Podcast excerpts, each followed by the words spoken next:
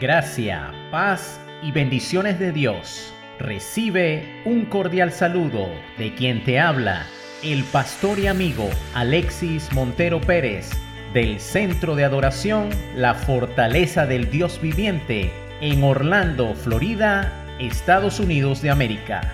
Este es tu devocional Perlas Divinas, versión 2.0, el legado.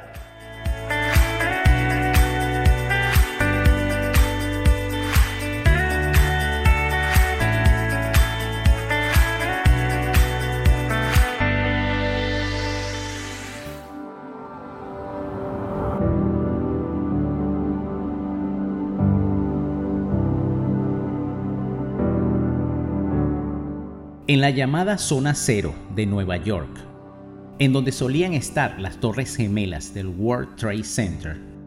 Luego de un mes de haber comenzado las labores de rescate para tratar de hallar sobrevivientes del ataque terrorista del 11 de septiembre de 2001, se halló un sobreviviente inesperado, un árbol conocido como peral de flor o peral de Callery, el cual sobrevivió a pesar de recibir el impacto del ataque.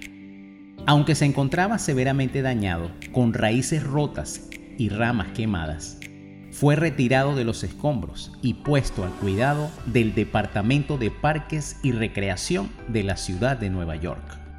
Los rescatistas declararon que pensaban que el árbol estaba muerto, pero empezó a generar hojas nuevas. Y los árboles no hacen eso normalmente la única manera de que lo hagan es que se aferren a la vida y quieran demostrar su deseo de vivir. Tras su rehabilitación, el árbol fue devuelto al memorial ubicado en la zona cero en el año 2010. Las ramas nuevas y suaves se extienden desde los tocones nudosos, creando una demarcación visible entre el pasado y el presente de la planta. Este árbol hoy en día representa a quienes sobrevivieron, a rescatados del lugar de los trágicos acontecimientos y a las familias de las víctimas, a todos los que lograron sobreponerse al dolor y demostrar su resiliencia. El Survivor Tree o árbol sobreviviente pasó de ser un árbol callejero a uno de los símbolos de esperanza más grandes en esta zona de Nueva York e incluso se hizo costumbre que niños y adultos acudan a dejar ofrendas florales y lazos en sus ramas.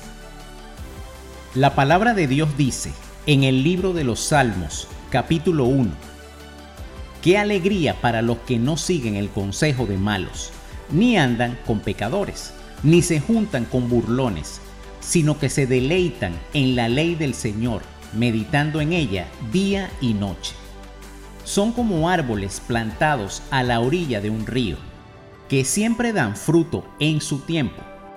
Sus hojas nunca se marchitan y prosperan en todo lo que hacen.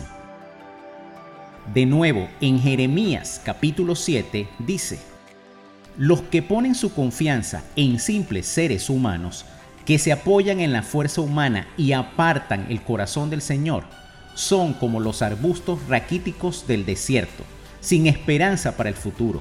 Vivirán en lugares desolados, en tierra despoblada y salada.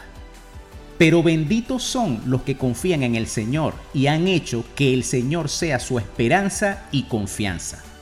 Son como árboles plantados junto a la ribera de un río, con raíces que se hunden en las aguas. A esos árboles no les afecta el calor ni temen los largos meses de sequía sus hojas están siempre verdes y nunca dejan de producir fruto.